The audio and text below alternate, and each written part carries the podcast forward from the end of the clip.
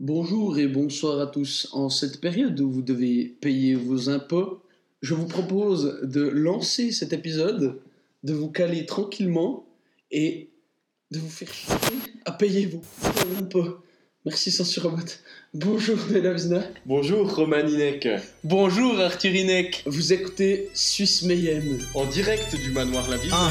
Call us gorillas, we brawling you in coffins with killers. You at the auction, I'm bossing, smoking cigars at the dealer. Nigga, I'm iller, count skrilla like casinos, only Cinos and Nova. I'm a cancer nigga, no chemo. I'm dancing with satanic people. Life is illegal. I'm heroin in the needle. My emotions are see through. I'm evil.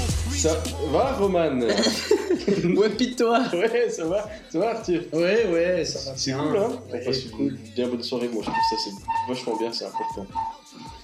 De quoi on va parler Arthur T'as De- sommaire du jour Ah déjà, bonjour cher auditeur, ça fait vachement plaisir de te revoir quand même. hein. Ça fait un petit coup qu'on n'a pas fait d'épisode. Ouais, genre une semaine, tu sais. Mhm. Deux, je sais même pas. Du coup, on a, non, on n'a pas de sommaire, mais on va parler de choses multiples les autres. Mhm. On va interviewer Spider-Man parce qu'il nous a répondu. euh, Ouais, bah ouais, il a été un peu choqué par euh, les altercations de donc euh, il, nous a, il nous a envoyé un, un fax.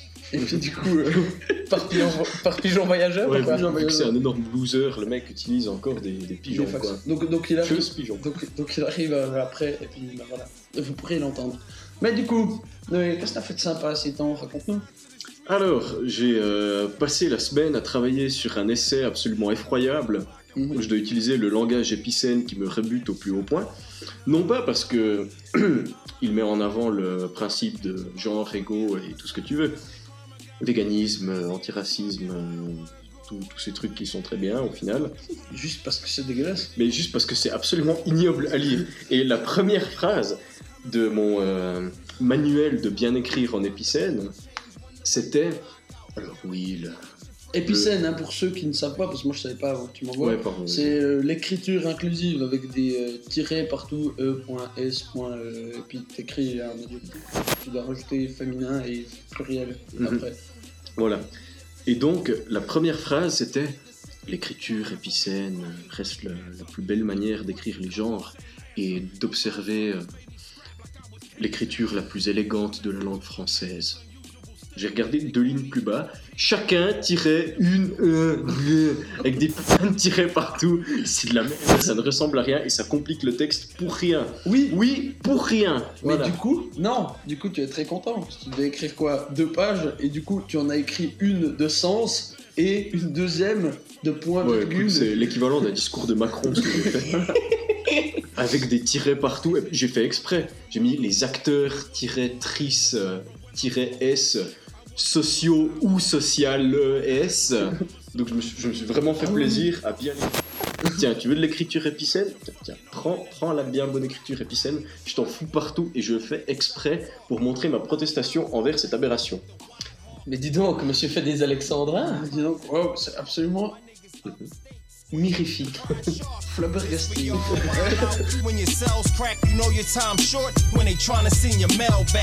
We catch bodies for the love of the block. I collect shit, I got a hammer and a glove of a cop. So while you hugging model Johns, I was hugging the block. One for the money, two for the pop, three for a rock, yeah.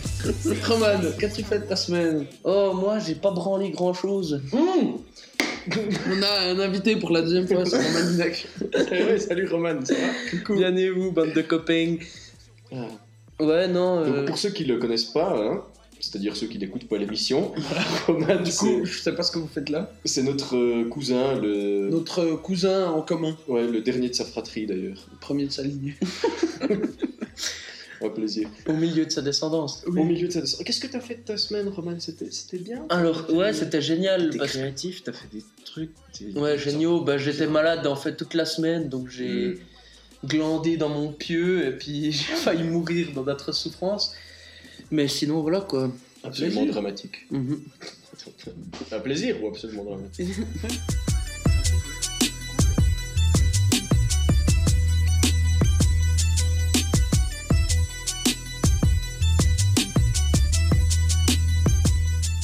Euh, Très bien, alors pour ouvrir euh, la, la première chronique de cette émission, on va tout de suite passer à l'interview de Spider-Man qui nous rejoint en direct.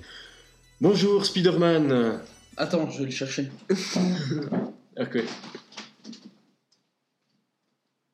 Euh, salut, c'est Spider-Man. Bonjour Spider-Man. Alors je tiens, euh, je tiens à faire quelques précisions. On parle pas de Spider-Man qui a eu un Oscar dernièrement euh, pour son film d'animation. Mhm. On parle pas non plus du meilleur. heureux parce que c'était quand même. Vous direz ce que vous voulez, c'était moi. Non, Oui. Euh, c'est pas non plus l'excellent Spider-Man, le meilleur de tous les Spider-Man qui apparaît dans les trois premiers films de Sam Raimi. Ce n'est pas non plus le médiocre Spider-Man qui apparaît dans le reboot The Amazing Spider- Spider-Man. Ce n'est pas le Spider-Man relativement acceptable du Marvel Cinematic Universe. C'est la grosse merde du jeu vidéo. Bonjour Spider-Man. Alors, monsieur, déjà, je tiens à dire que vous fourvoyez, parce que, en fait, tous ces personnages. Alors écoute-moi Spider-Man déjà, je trouve que tu parles beaucoup trop bien Non. par rapport à comment tu parles dans le jeu. Alors, excusez- ah, excusez-moi, vous vous trompez, monsieur, euh, parce que il se trouve que tous ces personnages, euh, incarnés par. euh, euh, incarnés par Tommy Maguire et autres, ne sont en fait que moi. Mais ils les incarnent juste. Je suis le même Spider-Man. Et du coup, j'ai été très très touché parce que je, je vous ai vu adorer mon film avec Tobey Maguire qui me jouait. Et, et, euh, et j'ai été très attristé de ce que vous avez pensé de moi. Ah oui, c'était pas facile après The Amazing Spider-Man, parce que c'était vraiment pas bien à jouer. Mais euh, en même temps, l'acteur était pas bon. Il a joué dans Silence. Puis, euh, et puis, Marque un euh, point Spider-Man. et puis, bah, bah, du coup, j'ai essayé de me rattraper. Je, je me disais que les, les jeunes, ils aimaient bien euh, euh, que je sois un peu comme eux, un peu nul. Euh. Ouais. Les, les jeunes sont nuls. C'est ce que, Non, c'est pas ce que j'ai dit. c'est ce que tu es en train de dire. C'est, c'est, il, il voulait voir un héros qui était un peu comme eux, qui savait pas trop où Ah. il allait. Ok. Genre, vous voyez, il y a- Excusez-moi, euh, Oui. euh, Spider-Man, est-ce que je peux vous poser une question parce que je suis un petit peu euh, perdu dans votre discours Oui, je vous écoute. Euh, Vous dites que tous les acteurs vous ont remplacé, ou vous ont remplacé, Oui, j'ai pas très bien fait- compris. C'est parce que vous, laissez-moi finir ma Oui, question, très oui. cher. C'est parce que vous, vous êtes Spider-Man quand il est dans le costume et que tous les autres sont vos doublures humaines. Non, non, non, je suis, je suis Spider-Man. M- moi, mon esprit est Spider-Man. Et chacun, chaque acteur, Oh my god. chaque acteur incarne Spider-Man un petit peu à sa façon. Mais j'ai toujours un peu mon mot à dire. Mais après, euh, si, si le réalisateur veut pas que je me montre trop, ben, on laisse euh, place libre. Ou alors, euh, quand on fait un jeu vidéo sur moi, Bon, alors Spider-Man, on va commencer par le- les sujets qui fâchent. Euh, vous avez écouté ma, ma chronique dans l'épisode précédent. Oui, Excellent. oui. vous avez écouté ma chronique dans l'épisode précédent et vous avez entendu toutes les choses que j'ai dit sur vous. Alors, qu'est-ce que vous avez à dire par rapport au fait, par exemple, que vous vous faites euh, complètement bully par Mary Jane qui vous rejette sans arrêt et vous rappelle chaque seconde qu'elle vous a quitté pour X ou Y raison? Oui, mais. Spider-Man est en train de muer, si jamais. Oh, Euh, c'est oui, bah parce que moi je l'aime bien, Mary Jane. C'est comme une, c'est c'est comme une copine. et puis, et puis bah, bah après oui, moi j'avais un peu envie de, de continuer ailleurs, mais mais le, le réalisateur du jeu, euh, il, il m'a dit non, non, moi je veux pas ça. Puis alors moi, moi je me suis dit ah mais c'est peut-être qu'il a prévu une intrigue amoureuse euh, avec Mary Jane. Puis moi vous savez, je commence dans ce jeu, je, je, reviens- je repars un peu au, au début, je suis d'où le Spider-Man un peu nul. Et puis du coup, euh, euh, je savais. Je, je me suis dit, parce que je connais pas trop les femmes, je me suis dit que bah, si, si, si elle me repoussait comme ça, c'était juste parce qu'elle avait envie de moi, mais elle jouait avec moi, vous voyez Hmm, ok. C'est, Je me suis un peu fait manipuler. Oh. ok. Ok. Je me suis fait une seconde réflexion. Hein Alors, euh, j'ai regardé un let's play des DLC de Spider-Man. Enfin, un let's play, j'ai regardé à peu près 5 minutes parce qu'après j'ai pété un câble et puis j'ai lancé mon ordi par la Il fenêtre. y avait des DLC. Ouais, il y a deux DLC, ouais. On les a fait à l'insu de mon plein gré, monsieur. Vous êtes dedans, mon ami. Oh. Eh bien, euh, à l'intérieur, sachez que vous rencontrez une seconde intrigue amoureuse Oh. qui est euh, Black Cat, qui est censée être une espèce de sédu- séductrice, un peu l'équivalent de, euh, de Catwoman, on va pas se le cacher, mais avec euh, des énormes seins. Oh, c'est cool. Voilà, ouais, ouais, c'est cool, ouais. Sauf que, je vais pas mentir, hein, mais vous retrouvez cette criminelle, Hmm. hein, vous l'aidez à retrouver son fils qui n'est pas le vôtre pendant qu'elle continue à vous rabaisser un petit peu, mais que vous continuez à l'aider. Qu'est-ce que vous en, qu'est-ce que vous avez à dire là-dessus? Bah écoutez, euh, un grand pouvoir implique de grandes responsabilités. Ouais, ça, ça joue. Le Joker, il est maintenant. La prochaine, vous allez, vous avez plus le droit. Hein Et du coup, bah moi, on m'a demandé de l'aider à retrouver son fils.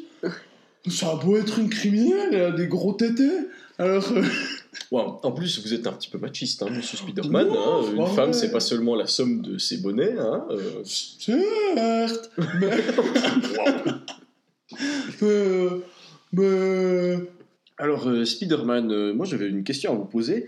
Vu que vous êtes. euh, Bah écoutez, vous connaissez mon avis sur la question, je vais pas mettre de gants. Oui, Mais vous êtes un petit peu une merde dans le, dans le jeu. oui, je l'ai dit, oui, oui. On va voir les choses en face quand même. C'est pas gentil, j'accepte.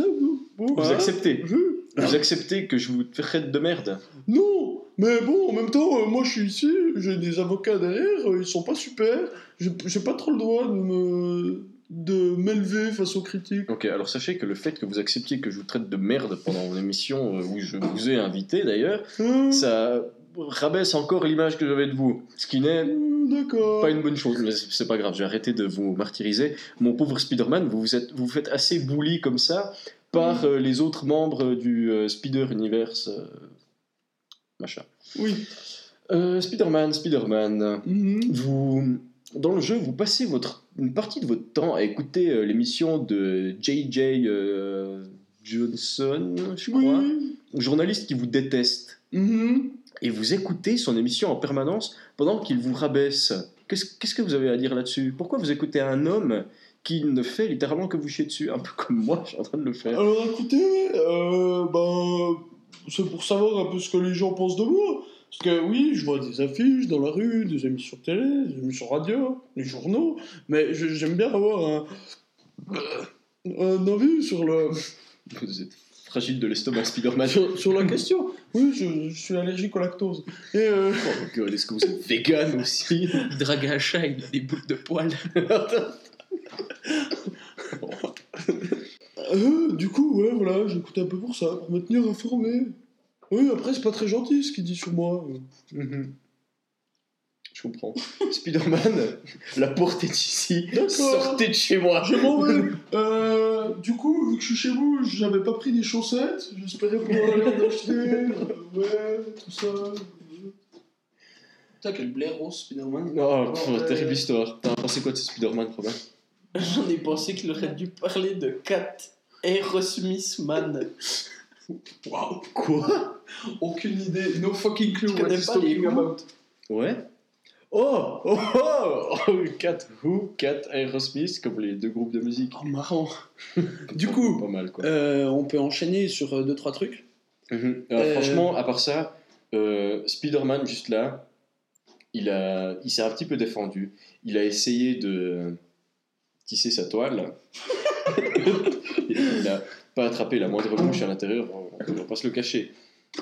Parce qu'il est retourné regarder des films tendancieux sur le web.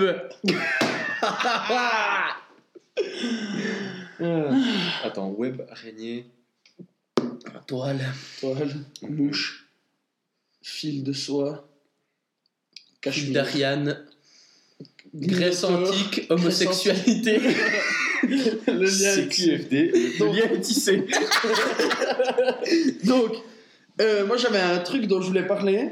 Euh, j'écoute des podcasts. J'écoute. Non. un- C'est vrai. Oui, oui, Non. je ne vous mens pas.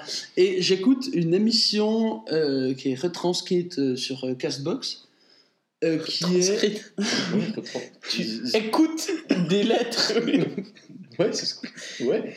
Comment ça marche Rediffusée, retranscrite en lettres audio. Ah, Et du coup, euh, bonjour. B. O. N. Puis il écoute comme ça, il est, il est dans le train. C'est mieux que de la SMR. Oh, tu- Non, c'est lu en ASMR. Bon. Et donc, euh, il y a une, euh, une émission qui s'appelle, Samedi Noir, qui est du coup euh, diffusée tous les Ah samedis. oui, c'est le premier podcast que tu m'as conseillé de ma vie Oui. d'ailleurs. Et euh, qui en fait, c'est des, lectures de, qui durent euh, entre 55 minutes et 1h10, on va dire, Ouais, ouais, ça cool. qui sont des, qui sont des nouvelles, en général. De Et j'ai lu- Lovecraft, entre autres. Ou- ou par exemple. Et j'ai lu, euh, enfin j'ai lu, j'ai écouté du coup, un truc qui s'appelle Le monde dans lequel nous vivons, qui est une histoire super. Ah Et euh, En Toltec. en Toltec, qui raconte euh, l'histoire d'un type qui, en gros, au début de l'histoire, il se fait arrêter, il a volé une voiture, et on se rend compte qu'en fait, ça fait genre deux mois qu'il vole des voitures et qu'il les ramène chez les gens, genre euh, entre 3 et 6 heures après. Ok. Et à partir de ça, tu te retrouves balancé dans une espèce de. T'as une romance d'un côté, une euh, histoire du type qui veut faire son travail bien, une autre histoire de la police qui essaye de trouver qu'est-ce qu'il fait ce type. Et c'est fort agréable à écouter et sûrement à lire. Je te la conseille. Comment ça s'appelle ici. Le monde dans lequel nous vivons. Le monde dans lequel nous vivons. C'est bien. C'est très bien. Ok. Si vous avez des petits conseils, euh, je vous laisse euh, passer. Euh, lecture. Lecture ou film Alors ou oui, série, tout à ou- fait. J'ai lu cette semaine, euh, pendant mes voyages pendulaires en train. Bon, je vais remettre en contexte. Je passais pas mal de temps à la bibliothèque ces dernières semaines pour travailler et tout. Et euh, j'avais fâcheuse tendance à me dire, c'est bon, c'est fini. Et puis je descendais de plusieurs étages et j'allais à l'espace bande dessinée. Alors non seulement j'ai lu euh, les épisodes 5, 6 et 7 de Sin City qui sont vraiment bien, et Mhm. c'est- super bien Oui. dessiné, mais en plus, je suis tombé complètement par hasard en rentrant avec mes Sin City sous le bras. Il y avait un petit peu caché entre les livres, un petit peu dissimulé. Mhm. Il y avait, je vois que c'est écrit Albert Camus, l'étranger. Je me dis, mais qu'est-ce que ça fait dans le rayon bande dessinée? Tiens, voir, c'est absolument pas normal. Et puis je le prends, et c'est la version BD de l'étranger, Mhm. qui est euh, donc c'est une, une maison d'édition qui refait les grands classiques comme ça en, en BD. Et j'ai lu ça, et c'est absolument génial. Mhm. Bon, ça prend euh, à peu près trois fois moins de temps à lire que le, que le livre original, mais franchement, d'une part, c'est très joli, c'est un petit peu fait à moitié en aquarelle, puis à moitié en réel dessin. Mhm. Donc, tu as vraiment des, pas des perspectives, mais des, des contrastes au niveau de la peau, au niveau des paysages. Ouais. C'est super beau. Beaucoup de jeux avec les cases qui sont devant justement le paysage. Tu as la plage, la ville euh, d'Alger avec les trams encore à l'époque coloniale. Et puis, euh, franchement, si euh, vous avez envie de lire ou de relire l'étranger, c'est une super manière de le faire. Quoi. Et franchement, toutes les, toutes les scènes clés sont Ouais, ouais, ouais. extrêmement bien euh, refaites grâce au dessin. T'as vraiment les... Je retrouvais les mêmes sentiments que en lisant le livre. Donc, franchement. Chapeau. Roman, as-tu des conseils à donner à... Ah, mais Aux à part ça, euh, Roman, il est, euh, il est venu aujourd'hui, mais on s'est euh, on s'est concerté avant. Il est venu avec une chronique. Ah, cool. Mhm. C'est une Roman. chronique sur... Les voitures hybrides. Ah, oui. Alors, on te laisse nous présenter ta chronique sur les voitures hybrides. Alors, euh, bonsoir, chers auditeurs. Euh, étant donné que je suis professionnel dans L'hybridisme de tout ce qui est automobile. les Comment énergies, passer de super Camus les énergies renouvelables, je viens vous présenter la nouvelle euh, Seat. Seat Médaillon. Je pensais qu'il allait dire la Seat Punto. la Seat Punto, excusez-moi. Et euh, cette Seat est hybride de plusieurs manières différentes. Étant donné que c'est issu de l'amour entre un homme et une machine, littéralement. Hybride. C'est comme ça que ça marche. Oui, parce qu'en fait, je viens à l'instant de revenir de la fabrique Seat hybride. Donc, ils ont dû créer une fabrique exprès pour ce modèle, étant donné que les machines n'étaient pas adaptées avant, vu que ils s'en foutent de l'écologie et puis que c'est que de l'essence. Là, ils sont ils se sont dit pour vendre plus de bagnoles, ben on va se mettre un petit label euh, euh, écolo-friendly ou je sais pas quoi. Ouais, euh, la belle Et- ouais, voilà, exactement. Donc, euh, Et du coup, je reviens de la, hum, de la fabrique où il y avait un fameux homme Bertigati. qui s'appelait Pertighetti. Coupures et autres carabistouilles font que la transition ne fut pas faite au cours de l'émission. Je m'en charge donc. Ouais, excusez-moi, je me suis euh, un peu perdu dans mes pensées. Mais du coup, j'étais à cette usine euh, Seat Punto et j'ai rencontré un ouvrier plutôt extraordinaire. J'avais l'impression de l'avoir vu mille fois. J'ai toujours eu l'impression de l'avoir connu. Quand je l'ai vu, je me suis dit, mais est-ce que ce n'était pas lui qui, mangeait avec nous à midi, qui passait Noël avec moi et qui allait à la chasse avec mon père et moi quand j'étais enfant? Et du coup, ce, cet ouvrier extraordinaire s'appelait Pertigati. Et je vous laisse euh, l'image de ma rencontre avec lui. Bonjour Pertigati. Bonjour, je, suis Pertighetti. Comment est-ce possible? J'ai l'impression de t'avoir déjà vu, je te connais par cœur en fait. T'es mon meilleur pote sur Terre, mais je me souvenais pas que c'était toi. Est-ce que tu peux me raconter un peu ton histoire? Comment ça se passe? Roman, on, se- on se connaît par cœur, toi et moi. Ah. On s'est déjà vu mille fois. Ah oui, excuse-moi, j'ai des problèmes. euh, Mais Roman, je, je vais te raconter mon histoire, d'accord? Oui. Euh, Je vais commencer quand je travaillais à l'usine, euh, c'était à l'époque Fiat Punto et non pas Seat Punto. Alors je travaillais, j'étais euh, petit ouvrier, je faisais, juste le pot d'échappement. Et, euh, et j'étais en train de travailler, et tout d'un coup, il y a le, président de la France qui, qui est venu visiter l'usine. Et il y, a mon, y a mon ami, il me dit Hé, Pertighetti, tu, tu as vu, c'est le président français. Ah, mais oui, bien sûr. Hé, Macron, c'est toi. Hé, toujours en train d'enculer le peuple, si. Et Macron, il m'a dit Hé, bonjour, Pertighetti, comment tu vas? Bah écoute, euh, bah oui, euh, je fais un petit peu ce que je veux, tu sais. euh, de toute façon, l'Union Européenne, elle me, elle me dicte à peu près 90 pour- 90% de ce que je dois faire. Alors, j'ai aucun problème avec ça. Ah, mais bah c'est bien. Et je suis parti après? Et mon ami, il m'a dit, mais Maké Pertighetti, tu, tu connais Emmanuel Macron? Tu connais Emmanuel Macron? Mais comment c'est possible? Ah, mais c'est un ami de, de il y a longtemps. Mais Pertighetti, je, vais dire ça au patron et il va te, il va te promouvoir. Tu vas être euh, un petit peu plus haut, tu vas gagner plus d'argent. D'accord. Et mon patron, il a dit. euh, mon patron, il a entendu l'histoire. Il a dit Bah, d'accord, Pertighetti, connaît le président de la France. Il va venir travailler euh, sur, la, sur la Fiat Multiple. Moi, j'ai dit D'accord, je nourrirai ma famille comme ça. Et une fois, il a travaillé. euh, il une fois, il a travaillé sur la Fiat Multiple. Et euh, il y a le, président des États-Unis qui est venu. euh, qui est venu visiter l'usine. Et je le vois comme ça, et je fais Hey, Trump, c'est toi, mon ami Hey, Toujours en train de construire de- des murs et d'être un super président, si Euh, Trump, il m'a dit Oh yeah, Pertighetti, so cool to see you, dude Oh yeah, I'm building a wall, you know, to make America great again. Ah, ma, ma che, ma che è bene, tu es mon ami, ça. Oh yeah, yeah, you my friend, yeah, yeah. Et le, le patron, il m'a vu, il, il a fait, mais Pertighetti, tu connais Donald Trump J'ai dit, mais si, c'est c'est un vieil ami à moi. Mais Pertighetti, maintenant tu es contre-maître de la Fiat Multiple. Oh, merci, patron, vraiment, super cool, si, va bene. Quelques semaines plus tard, il était contre-maître, il disait que- qu'est-ce qu'il fallait faire sur la Fiat Punto.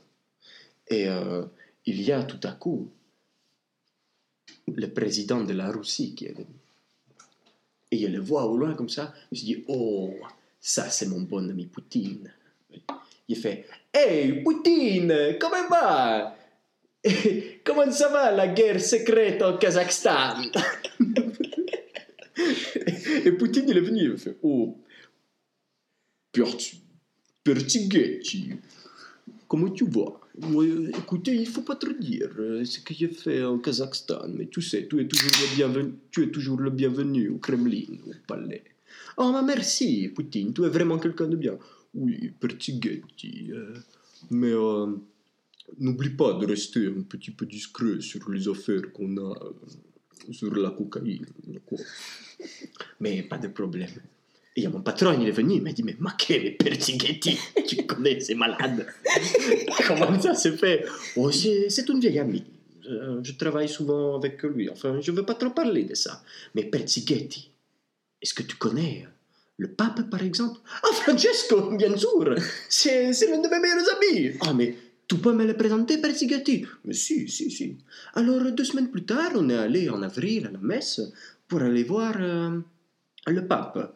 Et j'ai dit à mon, à mon patron, bon, écoutez, maintenant, je vais aller lui dire, il est sur le balcon, je vais lui demander si c'est bien si vous pouvez venir euh, discuter avec lui et lui dire bonjour. Bon, d'accord, petit Ghetti, fait pas trop longtemps. Alors, je suis monté sur le balcon. Je suis arrivé derrière, je lui ai tapé sur l'épaule. Et je lui ai fait Hey Francesco, it's me, Pertighetti. Et lui il a dit Oh Pertighetti, comment va bien Merci. Et il il m'a fait des câlins, il était très heureux de me voir. Et il regardait dans la foule. Et j'ai vu mon patron qui tombe dans les pommes? J'ai fait Attends Francesco, je dois aider, aller- je dois aller aider euh, Giovanni. Il est couru. Giovanni, qu'est-ce qui t'arrive? Oh, ma che Pertighetti. J'étais à côté de ces touristes américains. Et il y en a un qui a regardé le balcon. Il a dit Mais papa, c'est qui ce gars qui gesticule à côté de Pertighetti On notera le parfait accent italien des, des touristes américains. très, très belle blague. Plus de la peine. Il y avait russe, italien, français et euh, Américain. amé- américain. Bon, Tout ça pour dire que j'ai rencontré merci cet homme admirable. Et ça, ça, je tiens à dire, chers auditeurs, c'était la chronique de Roman Ninek sur la Seat Punto hybride. Voilà. Merci et à bientôt. Oui. Putain, je vais me faire un café.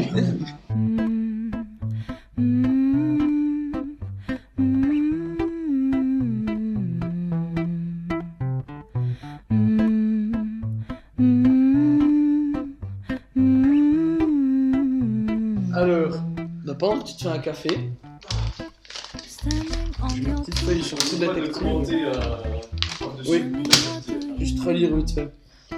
Enfin, non. Du coup, c'est- Ouais, ouais. Ouais, ouais. You want me to be your mother, but you know I'm too young. Du coup, euh, on continue après ces, ces interviews d'hôtes mémorables. Pertighetti. euh, et euh, Spider-Man. Et du coup, euh, je voulais parler de True Detective. Donc, la saison 3, parce que la saison... Bon, déjà, allez regarder la saison 1. La saison 2, vous pouvez la voir, moi je l'ai pas finie, mais elle vaut le coup. Sans. C'est vrai, moi j'ai pas réussi, hein, vraiment. Ah ouais? Non, j'ai réessayé pourtant, mais. mais je, vais- je, je pense que je vais regarder euh, juste J'ai vu que la une, j'ai même pas. Mais du coup, ce sera sur True Detective, saison 3, les véritables détectives, version québécoise, peut-être. Merci. Euh, non spoiler, on verra jusqu'à quand. Euh, Tu l'as vu, Noé ou tu- non, justement pas. Rien du tout. Pour ça. Donc, euh, c'est une. Alors, déjà pour commencer, c'est une anthologie télévisée. C'est comme ça que ça s'appelle. Ok. Ça représente quoi une anthologie Une anthologie télévisée, ça veut dire que c'est une structure narrative qui est identique entre chaque saison ou épisode, comme Black Mirror ou Fargo ou True Detective. Hmm. En fait, la structure narrative est identique entre chaque épisode, euh, entre chaque épisode ou saison, mais où les personnages changent. Dans le cas de True Detective, c'est une saison, une enquête. Bon, après Black Mirror, c'est pas vraiment. euh, Ouais, mais c'est un épisode. C'est un épisode, Une nouvelle. ou mais c'est une ça. nouvelle qui est basée sur euh, les dérives de la société et Ok, des ok. nouvelles technologies. Ouais, excuse-moi. je- C'est dans ce ouais. sens-là que je pense que ça J'ai mal compris euh, structure narrative. Ouais, oui, structure narrative. Peu importe. Bref, alors. Donc, True Detective saison 3. Ensuite, donc, les aventures de Wayne Hayes, joué par Maréchala Ali, qui vient d'être nominé aux Oscars pour Green Book. Je sais plus ce qu'il a gagné exactement. Il Green Book film. a gagné le meilleur film. Le meilleur... Ah oui, c'est juste le meilleur film, oui. Et puis euh, encore un autre, mais je sais plus lequel. Mais bref, voilà. Bravo à Mahershala Ali, qui est Un putain d'acteur. Un putain d'acteur. Déjà, Ouais. j'avais dans, euh, je l'avais bien aimé dans euh, Luke Cage. Il joue euh, l'antagonisme principal. Ah, ok. Mais euh, là, il est absolument excellent. Genre, il y a un jeu même dans les regards. Parce que dans la série, il joue euh, le, le détective et euh, c'est sur trois époques, ça j'en parlerai un peu plus tard. Et il y a des moments où euh, il a une maladie, on sait pas trop ce que c'est, Alzheimer probablement. Et il, il ne sait plus où il est. Et tu le vois dans son regard qui il est perdu. Mhm. C'est- Cet acteur est incroyable. Ouais. Euh, Amelia Ridron, qui ensuite est Amelia Hayes, voilà, copine de Wayne Hayes, qui est jouée par Carmen Ejogo. Roland West, qui est le deuxième euh, détective, Incroyable aussi. qui est aussi très bon, joué par Stéphane Dorff. Et le quatrième rôle principal, selon moi, Tom, qui est le père des deux enfants qui ont disparu, parce qu'on va pas dire plus que ça, joué par Scoot McNairy, qui Il y a aussi un putain d'acteur. putain de bluffant. Donc, comme vous aurez pu comprendre, c'est il y a une brochette d'acteurs absolument incroyable. Je n'en connais aucun. Mais moi non plus, je les connais. Et donc, incroyable. Euh, True Detective. Le point commun entre les trois saisons, c'est donc c'est des enquêtes policières où il y a une enquête par euh, par saison. Et le, le point, l'autre point euh, en commun, c'est que c'est à chaque fois Nick Pizza, Pizzolato qui est à la création à chaque fois, scénar et des fois il est euh, réalisateur Ok. certaines, dans la saison 2, je pense. Et euh, du coup, voilà, ça c'est le truc de base. Donc, premier point, ensuite, le générique pète la classe. Ouais. Comme la saison 1 et la saison 2 aussi. C'est des génériques avec les, les, les personnages qui sont à moitié des. Soit t'as des. T'as les, euh, juste le profil du personnage avec des, des paysages qui passent derrière, tout en couleurs, à chaque fois avec des couleurs différentes. Bref, le, j'ai jamais passé le générique, il est trop cool à regarder. Mhm. Voilà, déjà là. Et c'est d'ailleurs à ça que tu reconnais une bonne série, à mon avis.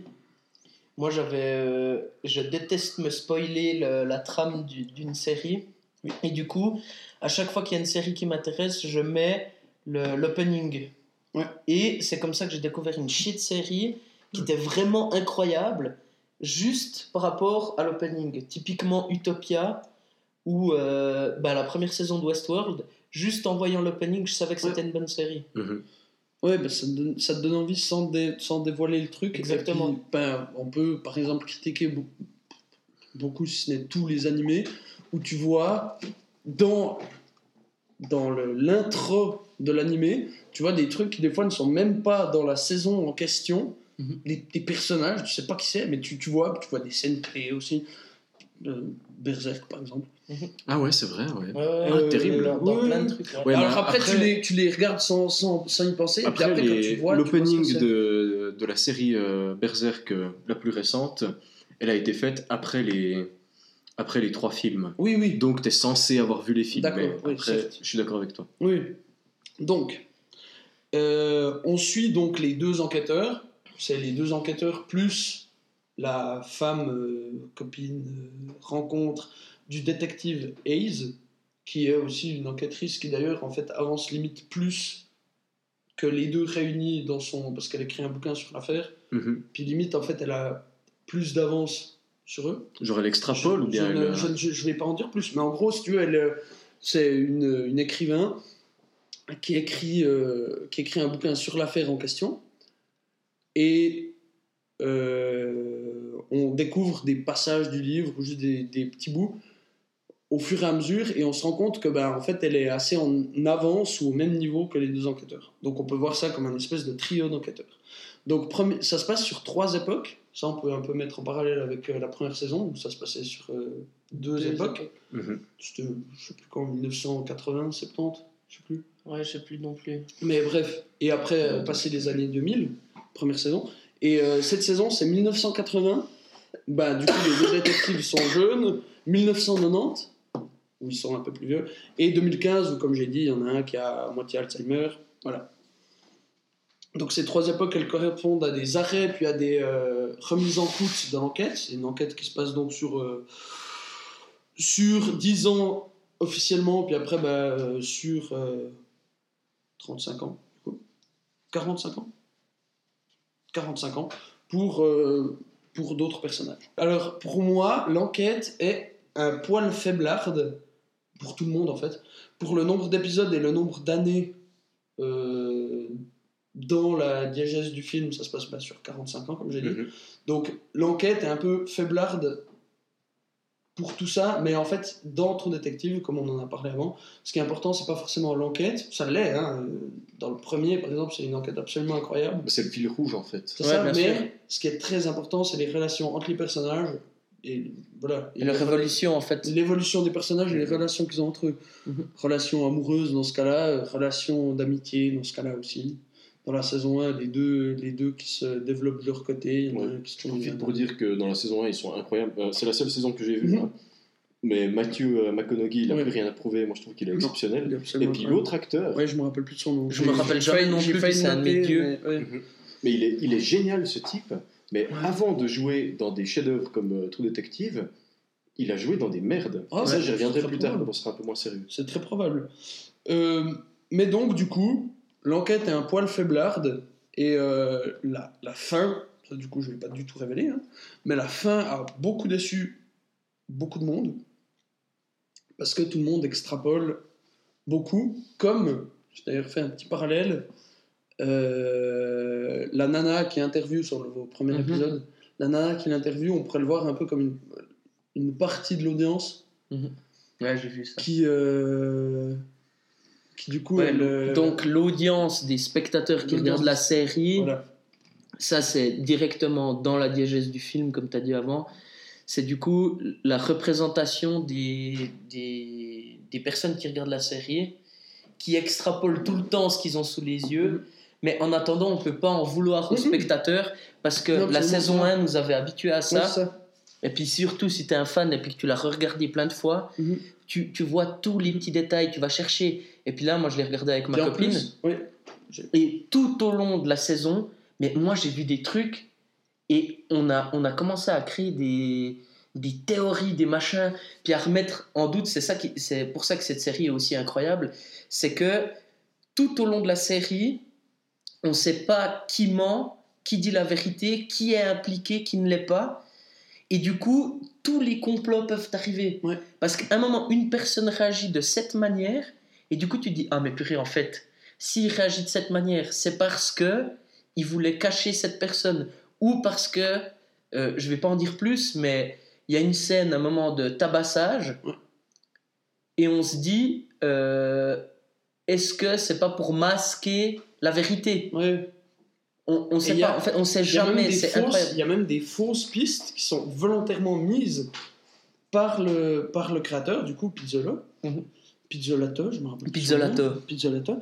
Euh, des fausses pistes. Il y a un livre Ouais. qui est sur. Euh, T'as aussi vu, du coup C'est qui est un livre qui est mis sur l'étagère du garçon, c'est un garçon et une fille qui, qui disparaissent.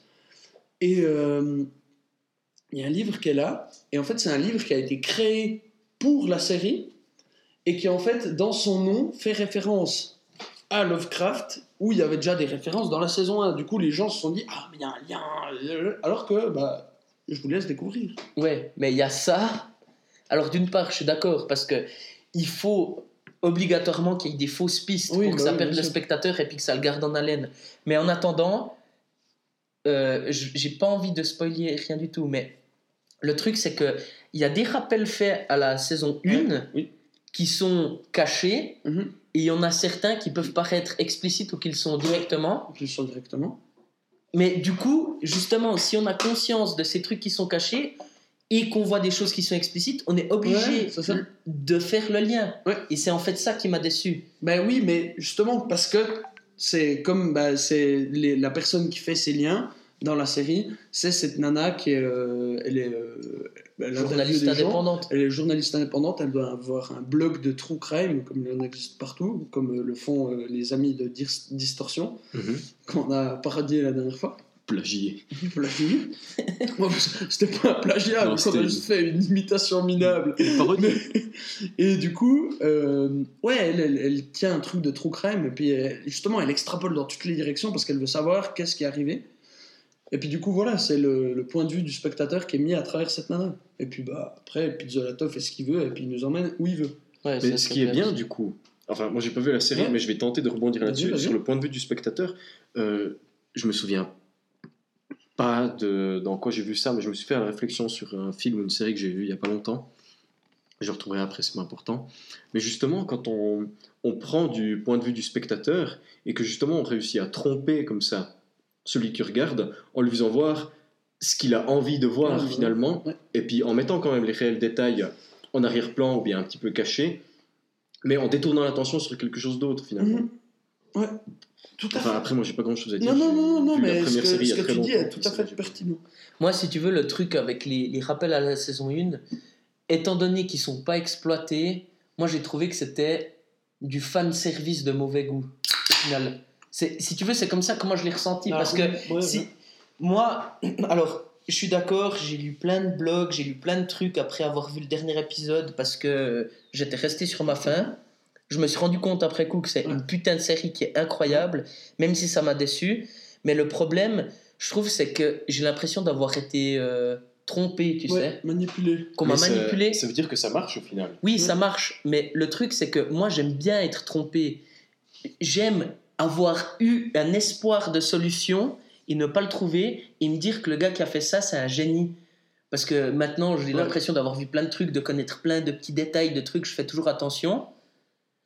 Et puis, je me, je me fais berner encore. Ça, ça me fait plaisir. Mhm. Mais le problème, c'est quand je me fais berner et que, au final, c'est pour rien. Oui. Ça n'apporte rien à l'histoire. C'est juste. Je sais pas comment expliquer. Ah, tu crois que c'est ça? Ben non, en fait, tiens. Voilà, une sorte de Deus Ex Machina de la Ouais. tromperie ou je sais pas comment. C'est- Alors ça, Deus Ex Machina, c'est rigolo que tu le dises parce qu'il y a le... Le... Ouais, bon, pas tant dire, mais en gros, il a des hallucinations et certains... le- Oui, Il a non. des hallucinations, certaines personnes ont dit que c'était comme des Deus Ex Machina. Justement, t'as d'un coup le truc qui arrive et puis poum, c'est ça qu'il faut faire, mais pour moi, c'est juste sa conscience. Parce qu'il est... Et ça, c'est un truc, bah d'ailleurs, c'est Une forme de. dans mon espèce de conclusion, Oui, c'est ça. c'est toute la série. Moi, je me suis dit, en fait, déjà parce parce qu'il est habitué après la, la saison 1, c'est limite, ça remet en question la réalité. Parce que lui, il est fou, le détective Hayes. Il est. euh, il, est, il a Al- Alzheimer ou on sait pas trop quoi. Puis du coup, on sait qu'il est fou, mais il y a, il y a des moments où on se dit, oui, mais, mais là, si, là, s'il se tire une balle, les gens diront, bah, c'est parce qu'il était fou. Sauf que lui, c'est parce que dans, pour lui, c'était vrai. Et je sais pas si c'est clair ce que je dis. Ah ouais? Mais. euh, Putain, j'ai perdu le fil de ma pensée. Euh, Oui, on, on- on a l'impression, c'est tout un truc qu'il y a avec euh, Nick Pi- euh, Pizzolatto, Pizzolatto. là. Euh, déjà dans la saison 1, il adorait. Enfin, il adorait. Il a un truc avec le temps. Dans la saison 1, tu as l'analyse complètement brillante et puis abra- abracadabrantesque du temps avec le temps cyclique par. euh, euh, comment il s'appelle? Cole? Rust. C'est Cole ou Rust? Cole, je pense, non? Cool, c'est pas Matthew McConaughey. Ah, ok, C'est Rust. Rust.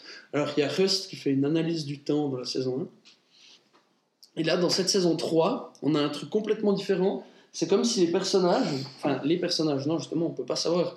Le personnage du détective Hayes, il se voit à travers le temps. Des fois, il y a son lui vieux qui regarde à un endroit et t'as un contre-champ avec son lui jeune qui regarde à l'endroit où il était. Et c'est comme s'il arrivait à s'entreapercevoir à travers les époques.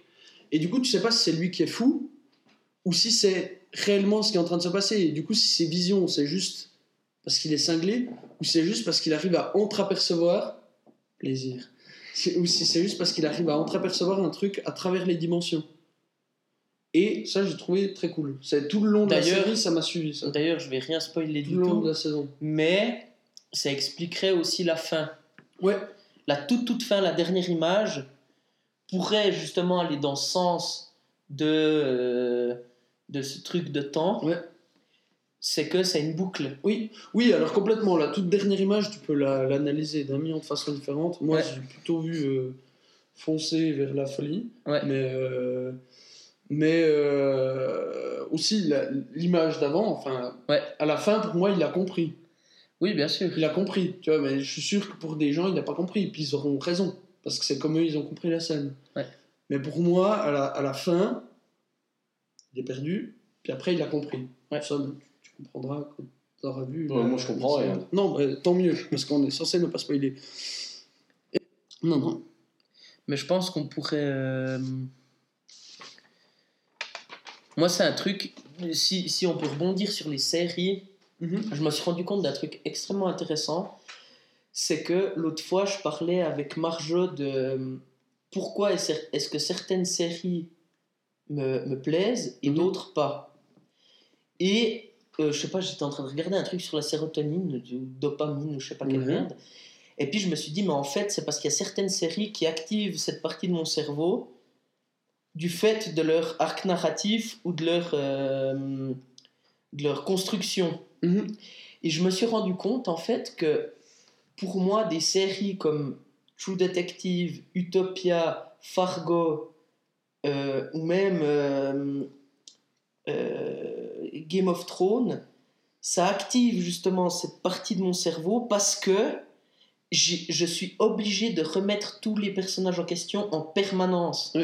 Et en fait, dans les séries, le, le truc que je trouve vraiment intéressant, et c'est pour ça que c'est en train de prendre le pas sur les films actuellement, c'est pour ça qu'on voit des- que tous les producteurs euh, ils font des séries maintenant et puis plus des films, Mhm. et que les seuls films qui sortent c'est des énormes blockbusters, c'est que maintenant les séries ça a pris pas sur les films.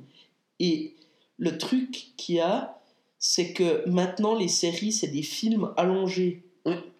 Et c'est ça que moi j'adore. Oui. C'est pour ça que je peux pas regarder des séries comme. euh, J'en sais rien comment ça s'appelle. euh, Grey's Anatomy par exemple. Ouais, oui, mais ça, c'est des, ça, c'est des séries qui, qui sont encore dans le vieux truc, parce que justement, pour rebondir sur ce que tu disais, les films, en fait, les séries ont piqué, en guillemets. Les, les séries que moi je considère comme très bonnes ont piqué le concept de film Ouais. et on en fait des séries. Mhm. Les mini-séries en sont le meilleur exemple. Ou Breaking Bad, pour moi, qui est une grosse série, mais qui reste dans mon top 1 égalité, si on va dire. Il y a True Detective saison 1 et Breaking Bad, l'intégralité de l'œuvre. D'ailleurs, je recommande aux deux de finir Breaking Bad. Impossible. Oui, Ouais. je, je suis en train de le regarder avec Terre. J'ai Et- essayé deux fois. Oui. Et moi, je suis en train de le voir pour la deuxième fois. C'est. je- J'en parlerai peut-être une autre fois ou peut-être après. Mais bref, en gros, les, les séries ont piqué les codes du film. Mais C'est pas vraiment piqué. Non, mais je pas piqué, adapté si Ouais, on ouais, veut, non, le- t'inquiète pas, les, codes du, les codes du film C'est pas quelque chose de. pour en faire des séries. Et les, les films qui marchent vraiment, comme le Marvel Cinematic Universe, ont piqué les codes des. Enfin, piqué, adapté les codes des séries à leurs films, où c'est chaque film est une partie Ouais. de Ouais, la diégèse totale. Et ça, c'est pas moi qui le dis, c'est du Randall. Et c'est écrit dans ton livre. Et c'est écrit dans. Mais c'est justement ça. de- Ce que je pense, Roman, qui, euh, qui active ton, ton réseau de sérotonine et puis de dopamine. non, mais attends. C'est. euh, Il y, a, il y a deux formes de, euh, de mise en scène, que ce soit dans les films ou dans les séries. Après, dans les suites de films ou comme ça, Ouais. ça peut marcher de la même manière. Mais t'as l'épisodique. C'est Friends, c'est euh, Star Trek, c'est How I Met Your Mother, c'est euh, Tout ça. Grey's Anatomy. Ouais, c'est des, ça veut c'est des dire que téléfilms. Non, non, c'est pas des téléfilms. T'as une situation au début, comme ça un problème, ta gueule, un problème, résolution, retour à la situation, retour à la situation normale. T'as ça dans Friends, ils sont sur le canapé, oh là là, il m'a piqué ma copine. Il va récupérer sa copine, t'as toute la trame, t'as des blagues. Ah, c'est bon, j'ai récupéré ma copine. Je suis de retour dans le canapé à discuter en buvant un café. Je suis dans l'Enterprise. Oh là là, il y a un problème dans l'espace-temps. Oh non, oh, on va partout dans l'espace-temps. Ah, c'est bon, on a résolu le problème. On est bien, l'espace-temps. on est bien de notre euh, canapé de l'Enterprise. Et c'est ça, c'est le format épisodique où ça tourne en rond, où c'est à chaque fois une nouvelle situation, mais qui revient au même et qui, au final, se répète entre guillemets, parce que la situation initiale et la situation finale sont les mêmes. Tout va bien dans le meilleur des mondes, ou ça va pas, tout va bien dans le meilleur des mondes. Et rebelote à chaque fois. Mais justement, là, c'est le format euh, sériel. Mhm. Donc ça veut dire, tu as une trame et chaque épisode constitue une avancée dans la trame. Star Wars, euh, True Detective, Game of Thrones, Westworld. À chaque fois, ça avance dans l'histoire. Et c'est peut-être ça aussi une chose qui nous, qui nous intrigue, c'est ce qui marche dans les séries récentes, on va dire, pas dans Friends, mais qui justement, oh putain, qu'est-ce qui va se passer encore après? Après, tu as toute la stratégie du cliffhanger. Ouais, ouais, ouais. Mais tu as envie de connaître la film, euh, le- la, la fin du- de la série, pardon. Et le meilleur exemple qui me vient maintenant, c'est justement euh, The End of the Fucking World. Mhm. Parce que tu, la, la série en tout dure 2h30. Ouais. Mhm. C'est un film. Ouais, ouais. Mais oh non, on va découper. Fera une série. Ouais. Mais ils auraient pu faire un film de 2h30. Oui, bien sûr. Sauf que t'as des, t'as des espèces de mini cliffhangers entre chaque épisode. Mais, mais ça mais marche même pas vraiment en plus. Non. Mais c'est vrai que quand t'en parles, enfin, c'est- assez marrant parce que j'ai l'impression effectivement que le, d'un épisode à l'autre, ça se suit, puis que t'as même pas trop d'attente, ou c'est que, Ouais. bah, tu sais, les voitures noires qui attendent devant chez lui dans True Ouais, ouais, Detective. voilà. Ouais. Là, tu te chies dessus pendant une semaine Ouais. parce que bah, moi, je regardais toutes les semaines. Ouais, moi aussi. Puis on attendait l'épisode, et du coup, là, t'es en attente, mais tu crèves. Mais ça va, parce qu'il y a des voitures noires. Puis au final, c'est juste un gars qui vient de dire Eh, Mais au final, tu vois, bah, veux bah, ouais, ça, il est vieux, il est fou, et puis il est en train de. Il est devant son ordi, et puis à lire euh, le vieux livre. Mais du coup, euh, ça, c'est une belle manipulation. Oh, il y a des voitures noires et oh non, c'était un vendeur de pizza. Ouais, c'est ça. C'est vraiment un vendeur de pizza Exactement, il s'appelle. Juan. Il s'appelle. Juan Francese de la dynastie des. Des. euh, Cadebostani. Juan Cadebostani. Je commence à croire que vous mentez. Soit mort ou attardé. Bon, maintenant qu'on a digressé, Ah putain, il, a- il s'est fait une note. j'allais oublier sinon. Mais là, sur ton. ah oui, voilà, c'est très beau. Non, comme ça, vous allez pas voir. Ah ok, Ça fait comme une Très. Ouais, ouais. Très radiophonique. Euh, tant mieux. non, ce que je voulais dire, l'acteur de la saison 1 de euh, Oui. True Detective, pas Matthew McConaughey, oui. mais Woody Harrelson. Oui, Ah, voilà. Harrelson. Oui, voilà. je sais lire. La première fois que j'ai vu ce gars à l'écran, c'était dans le film Self Control, en français Oh, Anger oh, oh, Management. putain, wow. Tu l'as déjà vu? Non, j'ai pas envie du coup. Attends. On va attendre la fin de la machine à café. Oui, mais par contre, euh, il a joué dans des très bons films. Je vais juste aller chercher sur Et Internet. la première fois que je l'ai vu, c'était dans ce film-là. Roman, Mhm. quiz. Vas-y. Qu'est-ce qu'il joue dans cette comédie romantique? Attends, je te fais le pitch. C'est un gars qui a des problèmes de colère, il va voir un médecin, Jack Nicholson. Mhm. Ah oui, le personnage principal c'est Adam Sandler. oh là là Ouf Il va voir un médecin euh, spécialiste dans le contrôle de la colère. Il aide, machin. Quiz. Que joue Harrelson. dans cette série Je sais pas, tu peux pas me donner des idées. Je pourrais dire un pot de fleurs. Tu, tu peux pas me dire un peu des, certains personnages. Le, le copain homosexuel de la gonzesse. Non, ok, ok. Je vais te donner plusieurs situations du film et tu vas me dire dans laquelle Ok. il apparaît. Alors, je vais donner plusieurs rôles. Des vrais rôles qui sont dans le film. Un moine bouddhiste bully reconverti Je pense que c'est ça. Fracasse les couilles qui se fracasse les C'est couilles. ça, hein Je crois, ouais. Euh, un joueur de baseball, Ouais. un travesti. Un travesti, c'est un travesti. C'est un travesti. Ah putain, Il le joue- mec le plus viril de l'histoire de la création. Il arrive, donc ils sont en voiture. ça qui rend le truc encore plus improbable. C'est ça. Ils sont en voiture, Jack Nicholson et Adam Sandler. Et puis Adam Sandler, il a là, mais putain, mais qu'est-ce qu'on fout dans ce quartier? Et euh, t'inquiète pas, t'inquiète pas, on va t'aider à gérer ta colère. Il s'arrête au bord de la route, baisse la fenêtre, vous dit Harrelson arrive. Bonjour, je m'appelle Galaxia, Zamburzon germanique. Je viens d'un tout petit village en Bavière qui s'appelle Zilikendiken, un tour à te branche? Réplique réelle. Oui, oui, oui, mais oui, mais tu sais que je me rappelle pas, et là ça m'a fait, là, ça m'a fait une putain de Madeleine. Dégueulasse. Et il jouait ça, et c'est la première Non fois mais l'ai vu d'ailleurs, expliquons un peu quand même la anger fois- management. Non, attends, la première fois que j'ai vu ce film, euh, que j'ai vu euh, True Detective, je me suis dit, putain, c'est pas Galaxia Zamburzon germanique. Ah mais ça doit détruire le cerveau. bon, il faut que tu vois ce film. Non, non, mais non, attends, non, on lui fait vite fait le pitch. C'est donc, il a des problèmes de, Adam Sandler a des Ad- problèmes de colère. de colère. Ah. Il va voir Jack Nicholson, ce qui n'est jamais une bonne idée. Et, et du coup, Jack Nicholson, le Joker, le fou dans Shining. Euh, d'autres choses. Il est méchant. il est Bref. beaucoup, aussi, Bref. Jack Nicholson. Et du coup, qu'est-ce qu'il fait Noé, pour l'apprendre- lui apprendre à gérer sa colère? Bah, c'est simple. Il va fracasser. Je vais te le dire en mille, Fonzie. Il va fracasser le moine bouddhiste reconverti qui C'est là qu'il était, lui fracasse les qui couilles. était le bully pendant qu'il était au collège. Il va voir des travelots incarnés par Woody Harrelson. Hum, Continue, il, continue. il va. Ouais, mais je me souviens pas de ce qu'il fait du reste. Il vole sa copine. Oui, il vole sa copine.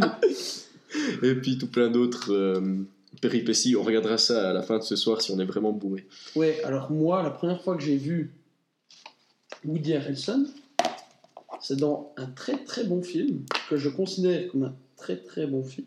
Ah, c'est bien ça. Un très très bon film que toi-même tu considères comme un très très bon film. Pardon, monsieur. c'est Natural Born Killer. Ah ouais, mais ça c'était. En fait, c'est ce qui a lancé sa carrière. Ouais, je pense. Mais il est tout Parce jeune, qu'il est tout jeune. Ouais, je sais pas quel âge je il sais pas a. quel âge il a. Je, suis en train de regarder. C'est une espèce de Bonnie and Clyde, non? Ouais, c'est ça. Sauf Ah, que c'est c'est un espèce de Bonnie and Clyde, sauf que bah, dans Bonnie and Clyde, ils sont. Voilà, ils sont. euh, ils braquent des banques et puis voilà. Mais là, ils sont juste ultra ils violents. sont juste ultra violents et. euh, Ça enregistre Ouais, ouais.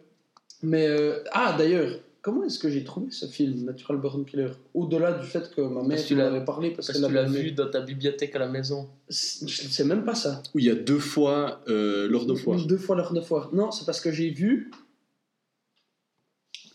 Oh. Orange Mécanique. Ah, Qui est l'enfer. un film De merde. beaucoup plu. un film de merde, tu voulais Oui, dire? ma gueule. Ça, c'est euh, film. Censure Robot euh, qui dit un film Un film Super qui génial. m'a beaucoup plu. Et du coup, je suis allé après regarder sur internet, je me suis renseigné quel film traiterait de, de sujets un peu comme Orange Mécanique et je suis tombé sur Natural Born Killer. Je l'ai regardé et beaucoup. Ouais. On va garder euh, Orange Mécanique pour une autre fois, à part ça. Mhm, Passer à un sujet de disgrâce et, Et- de Ouais, et puis on va pas être d'accord, et puis on sait qu'on a à moitié tort. Arthur sait que c'est à moitié un film de merde. Non, non, non, on sait a qu'on a raison. et que Arthur a complètement Arthur tort parce que raison. attardé. Mais à part ça. Ou alors euh, j'ai regardé quand j'ai vu un peu tous les trucs que Tarantino avait fait parce que c'est basé sur un truc que Ouais. Tarantino a fait. Moi, je vais aller aux toilettes, je vais vous laisser continuer un petit coup, et ensuite, je vais commencer une chronique sur un autre. Surtout euh, qu'on est à 1h04 d'enregistrement, ce sera l'épisode le plus long de l'histoire. Ouais, c'est pas grave. Mais bref, après, moi, je vais parler d'un film Ah, que cool. Roman va détester et que Arthur aimera bien au maximum. Au maximum? Ouais. C'est pas pas beaucoup. Mais non, du coup, moi, Orange Mécanique, j'ai beaucoup aimé. Euh, Moi j'ai détesté, c'est comme euh, le Big Lebowski, tout Bon, alors par contre, non, Noé, je suis toujours pas sûr de son avis, de son avis objectif sur la question, parce que quand on a vu Orange Mécanique, de toute façon je suis prêt, euh, quand on a vu Orange Mécanique, c'était au Ciné Club et il était avec Julie. Hmm. Donc j'ai aucune idée de son avis objectif sur la question, il l'a jamais revu, il en a parlé avec toi, t'as dit que c'était de la merde, il s'est dit C'est de la merde. C'est de la merde. Ouais. Moi j'ai adoré ce film. Vraiment, adoré, non. Il est long, il a des soucis. Mais pour moi, Kubrick reste un gros type. Et ce film est pour moi le meilleur film que j'ai vu de lui. Le truc qu'il y a, c'est que moi j'ai beaucoup de peine avec euh, ces, ces vieux films. Pour moi, d'une part, il a extrêmement mal vieilli. Alors pour moi, pas. Et du coup, tu sais, c'est comme 1984. Tu l'as regardé Euh, 1900... Ah oui, oui, oui. Le... De Orwell. Sur le, sur le truc de Orwell. Infernal. C'est vrai Alors, Le jamais pire film de l'histoire de la création. Arrête. Une merde, mais incommensurable. C'est nul à chier. Mais l'histoire est géniale. Mais euh, sauf que c'est de la merde. Je suis désolé, c'est de la merde. Moi, je vais lire le livre, puis après, je vais. Ouais, faire- alors le livre sera, aura sûrement moins vieilli que le film. Moi, j'ai pas vu le film. Mais Non, mais le, le livre, le livre, il est restera de toute intemporel. façon intemporel par rapport au film. ça, c'est sûr. Le film, par contre, c'est une daube. Et puis, c'est comme quand je regarde. euh, bah, tu vois, le Orange Mécanique, je trouve que c'est de la merde. Ouais. Mais le truc, c'est que je trouve déjà qu'il a mal vieilli, etc. Puis que, en fait, il me fait chier.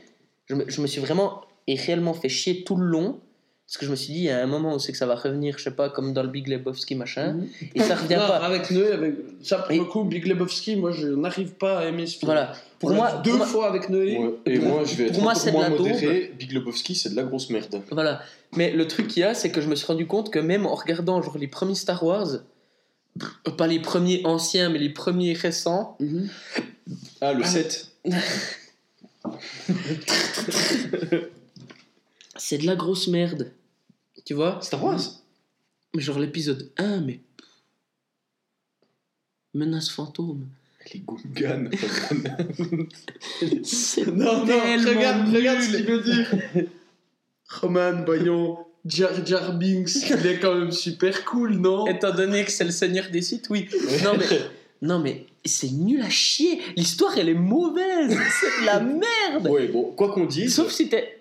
T'as Si tu t'as dis- beau être un fan de Star Wars. Mais Roman, si tu te rends compte de ce que tu es en train de dire, ça veut dire que si tu dis que les trois premiers Star Wars, chronologiquement parlant, sont de la merde, ça veut dire que. la- Chronologiquement, dans quel sens? Chronologiquement dans l'histoire. Ouais, non, pas les trois.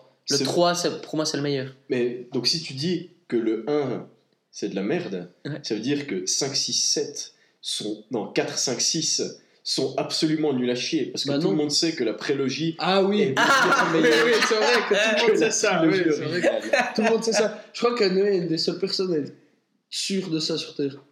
Je crois que, je crois que tu étais d'accord avec moi. Ah non, moi j'ai aimé les deux, les deux trilogies. Je fais partie de Oui, t'as aimé les deux, mais t'es d'accord avec Ah, moi je Avec- préfère la avec 4, 5, 6. toutes les personnes sensées de cette terre que 1, 2, 3, ça reste absolument le meilleur Star Wars. Je veux dire, Ewan McGregor, euh, Je préfère 4, 5, 6. Ewan Je l'ai dit très McGregor, vite, il l'a peut-être pas entendu. Il est un peu attardé. Obi-Wan, Qui-Gon Jinn, Liam Neeson. Liam Neeson, euh, Ewan McGregor dans le rôle de Qui-Gon Jinn. Et dans le rôle de Yoda. Et dans le- non, dans le 1, je sais pas si vous vous souvenez, dans le conseil, dans le conseil des Jedi, il y a une femme Yoda. Oui, non, ce qui est, oui, et ce qui est incroyable, et ce qui est incroyable, c'est que Yoda, dans le 1, 2, 3, change de tronche à chaque épisode. Dans le premier, il ressemble à celui du 4, et dans le 3, il Non, est non, complètement en C'est pas vrai, c'est pas vrai. Oui, c'est ont non, non, ils ont été refaits. Et maintenant, quand t'achètes Ah, le DVD, d'accord. 1, 2, oui. 3, il a la même tête en image de son Oui, d'accord, mais ils les ont refait Mais tellement ça fois, constitue, messieurs, ça constitue une excellente transition pour ma prochaine chronique.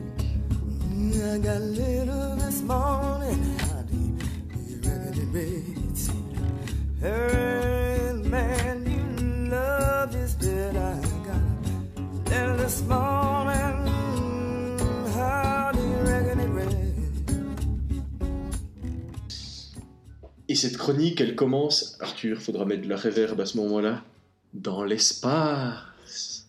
Ah, ça, ça. Ouais, musique, super cool. Je vais vous parler d'un. Je vais vous parler d'un film qui est objectivement passable au maximum. D'accord, on l'a vu, c'est sympa. Dans trois ans, je l'ai oublié. Mais, cher auditeur, cher Roman, cher Arthur, je suis Noël Avizna. Re immonde. Chiant sur les bords. Mais je vais vous parler de Passengers Ah, moi je l'ai Ah, pas ouais. avec Chris Pratt Ouais, et puis la, la gonzesse regarde. d'Hunger Games, là. Emmanuel. Macron. Oui, exactement. exactement le même. Non, Et- par contre, oui, tu voulais qu'on le regarde et on l'a toujours pas Et regardé. euh, Judy Foster. Mais non C'est la gonzesse d'Hunger Games. ouais, comment Oui, il s'appelle s'appelle C'est euh, Jessica. Panzer, Laurence. Panzerfaust. Jessica Lawrence. Machin Lorenz. Lorenz. Et, euh, euh, euh, euh, ah, Arthur Lorenz. Na- Nathalie Lawrence. Non. ça tombe bien, on a l'extranet local, ici même. Attends, mais dis-moi, dis-le pas, dis-le pas, ça va. ça- Jennifer Lorenz. Quel- Vous allez deux niquer.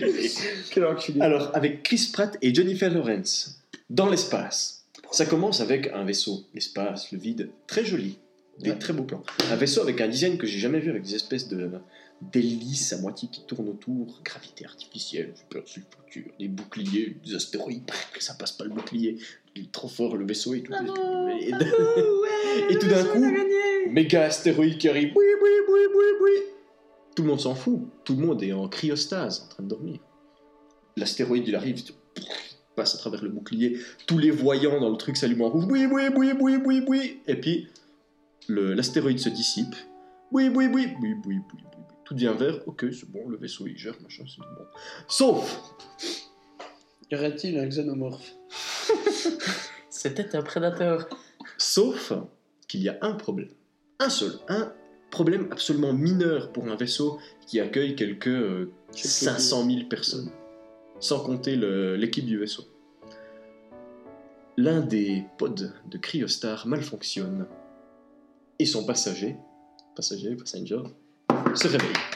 Il s'agit de Chris Pratt et c'est le début de Passengers. Chris Pratt qui se réveille. Bien le bonjour, monsieur Vous avez fait 120 ans en cryostase J'espère que vous avez fait bon voyage. Oui, merci, connard. Je me dois de préciser que l'IA parle en marseillais. En marseillais, pas avec un accent marseillais. Non, non, en Marseillais. marseillais. C'est une langue à part entière. Non, en marseillais, de la série Marseille. Regardez, il paraît que c'est super cool. Showrunner. Quelqu'un veut en plus L'écran arrive devant la gueule de Chris Pratt qui se réveille après un lendemain de cuite astronomique. Tu vas nous parler aussi du nombre de poils qu'il a sous les bras ou bien comment ça se passe Mais, mais. Ah, excuse-moi. Bonjour, Chris Pratt, j'espère que vous avez fait bon voyage. Je vais vous emmener dans votre chambre. Tous vos voyants sont ouverts, vous êtes en très bonne santé.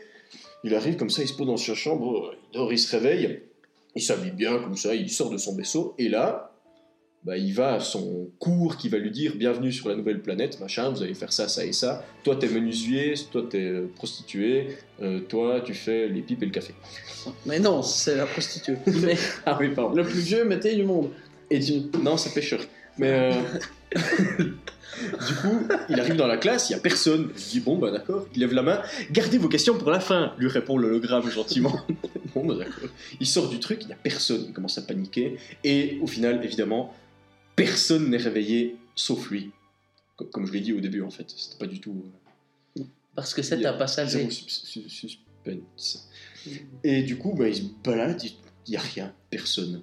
Et le mec vit tout seul pendant un an dans le vaisseau. Il devient complètement cinglé, il pense à se suicider en sautant du sas. Mais au détour de son suicide, il passe à côté des, des pods de cryostase et il voit Oh, Jennifer Lawrence. C'est une actrice connue, elle va jouer, elle va se réveiller. C'est ça qui se dit exactement. J'ai utilisé ma machine à lire dans le cerveau des Et acteurs. du coup, C'est ce qu'elle a dit.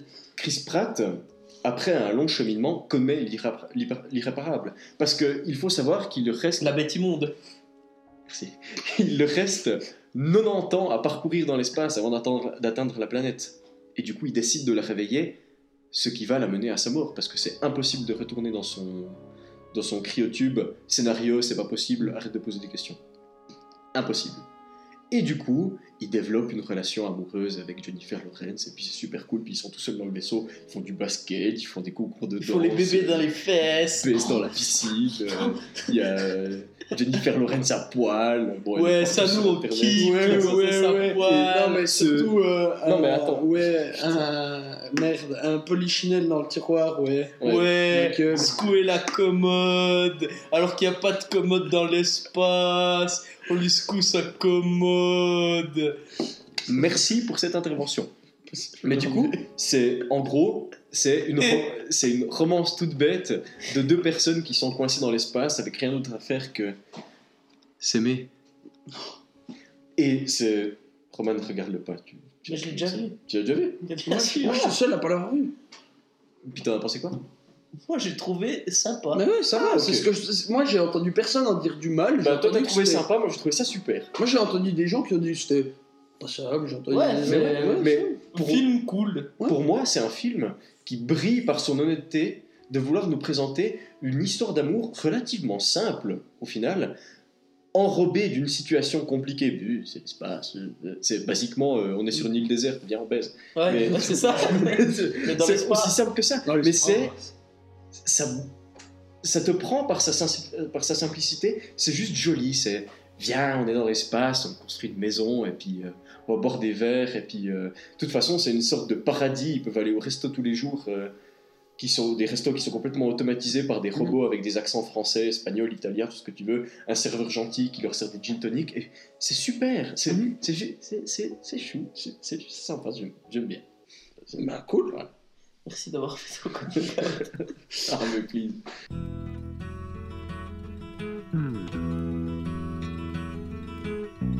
Like the pine trees lining the winding road. I've got a name. I've got a name. Like the singing bird and the croaking toad.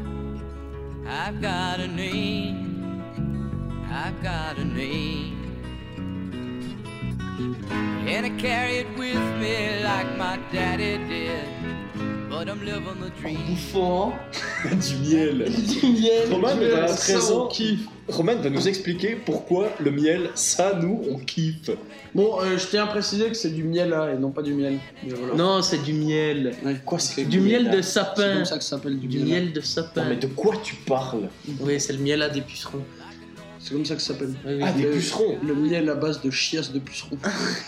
Oui, parce que les fourmis, ok. des fois, les fourmis, elles prennent des pucerons, puis après, elles les foutent dans leur colonie, après, les, les pucerons, ils chient, puis après, les fourmis, elles bouffent cette merde, puis c'est du miel là, puis elles kiffent. Ok, mais euh, du coup, les abeilles.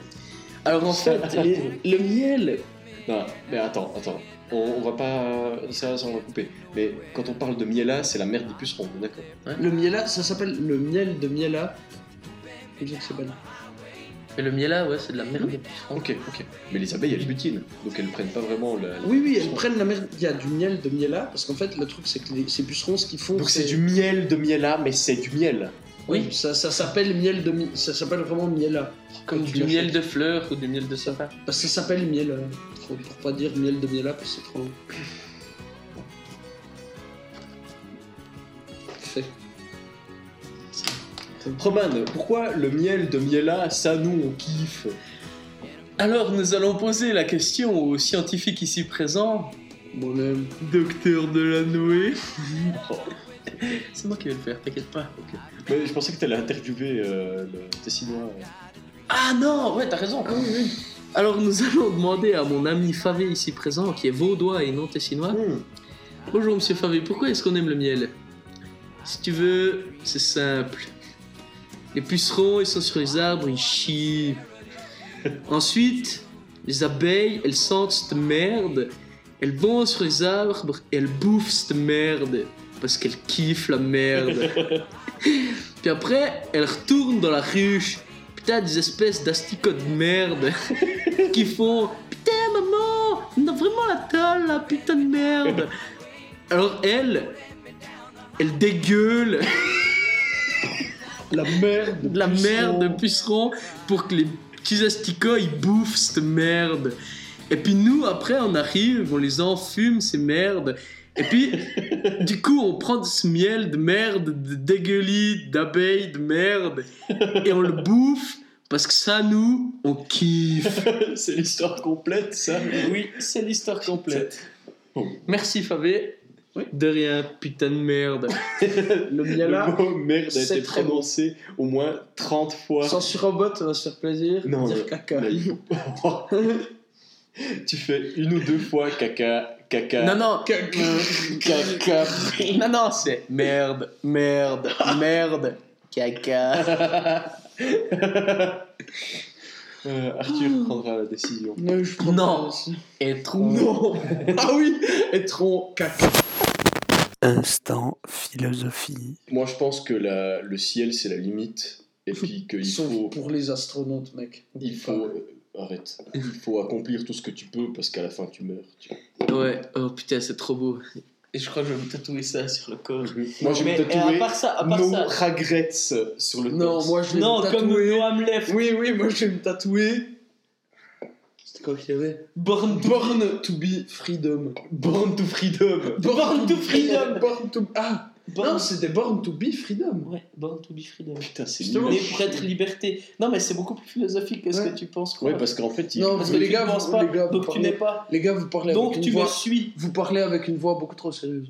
Ouais, moi je pense que en fait ce qu'il voulait dire le gars, c'est qu'il est né pour incarner la La liberté. liberté de Tu penser, Je dis, tu je dis incarner, c'est un petit peu scientifique ce que je suis en train de dire, mais il veut euh, être dans la Un ongle. de la liberté. Mais mis à part ça, euh, mis à part ça, parenthèse sérieuse. Ah Et d'ailleurs, il y a Einstein qui a dit un truc une Ah fois, oui.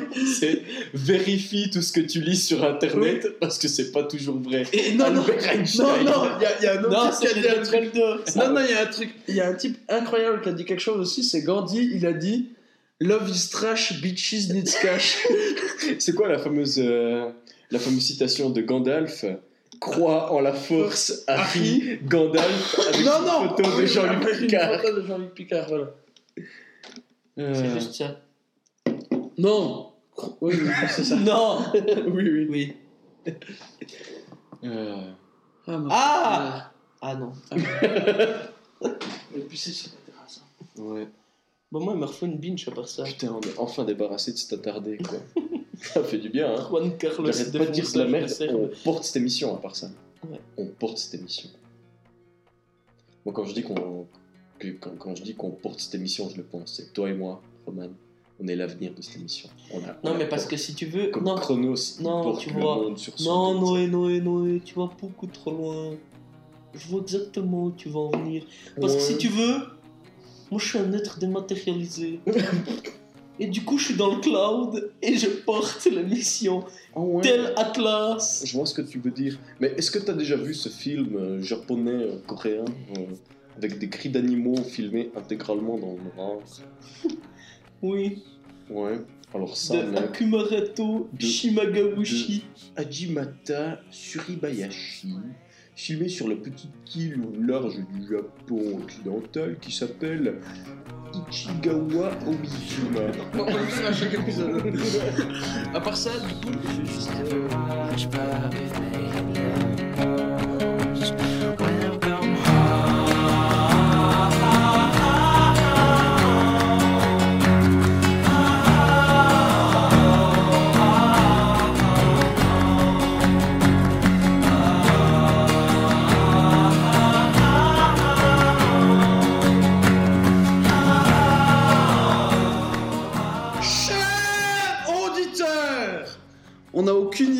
Quel moment on a stoppé l'émission de Mais base. ce dont on est sûr, c'est que L'émission est à présent terminée et on vous souhaite une bonne soirée.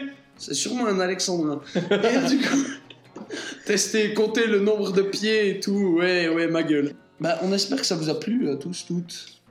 Voilà. Virgule S.CCD. Et euh, bah, on espère que vous passez une bonne soirée, une nuit, Journée. Et il y a des bières en Il y a des bières. Si vous voulez, on vous les fax. Envoyez-nous un mail. Par, at, par euh, pigeon voyageur. Voilà, on vous envoie un fax par pigeon voyageur. Envoyez à noé at, euh, noé at manoir. neuchâtel.ca Ça arrivera sûrement. Envoyez sur cette adresse-là euh, pour les fax. Puis du coup, ben, grâce à cette adresse que vous nous enverrez, on vous enverra un fax de bière, si vous en voulez. Du coup, on espère que vous, vous avez passé un bon moment. Donc, euh, juste pour expliquer, on a fait l'émission, puis après on a digressé comme des porcs, ce qui va donner une, une émission secondaire qui sera un point 5 sur, sur les rêves et les cauchemars. Donc, on espère que ça vous a plu. Passez une bonne fin de soirée, vie, journée. Cœur. Cœur. Presque le paradis. Virginie de l'Ouest. Montagne bleue, oui. Indoa, rivière. La vie est vieille ici, plus vieille que les arbres, plus jeune que les montagnes, grandissant comme le vent. Route cantonale, route cantonale. Ramène-moi où j'appartiens. La chaude de fond, ma bonne maison. Ramène-moi, route cantonale. Toutes mes mémoires gâteront autour des mines de la femme, les étranges au bleu, noires et poussiéreuses, peintes sur le ciel, l'étrange goût de la moonshine, de la, la goutte. Cantonale, route cantonale. Ramène-moi où j'appartiens. La joue de l'Ouest. Ah non, Maison maman. ma maison mère. Ramène-moi à cantonale. J'entends sa voix le matin de l'heure où elle m'appelle. La radio me rappelle de la maison bien loin. Conduisant en bas de la maison, j'ai un sentiment que j'aurais dû être à la maison hier. Hier Les routes de campagne cantonale, ramenez-moi à la maison. de j'appartiens. Virginie, Dans la. Maison, Maison maman. Ramène-moi. Chemin boueux. Quoi Mensonge. Waouh. Ouais, Ça va être euh. Jusqu'à l'endroit où j'appartiens. Messieurs, savez-vous ce qui va se passer le 20 mai 2019 Hum, la grève de la femme. La grève de la femme. Il n'y aura plus de femmes sur Terre. Disparu. Non. Bon. Il se trouve que c'est faux. Euh, ce qui va se passer, Ah, le 236, il a mis un Ta code sur mon commentaire.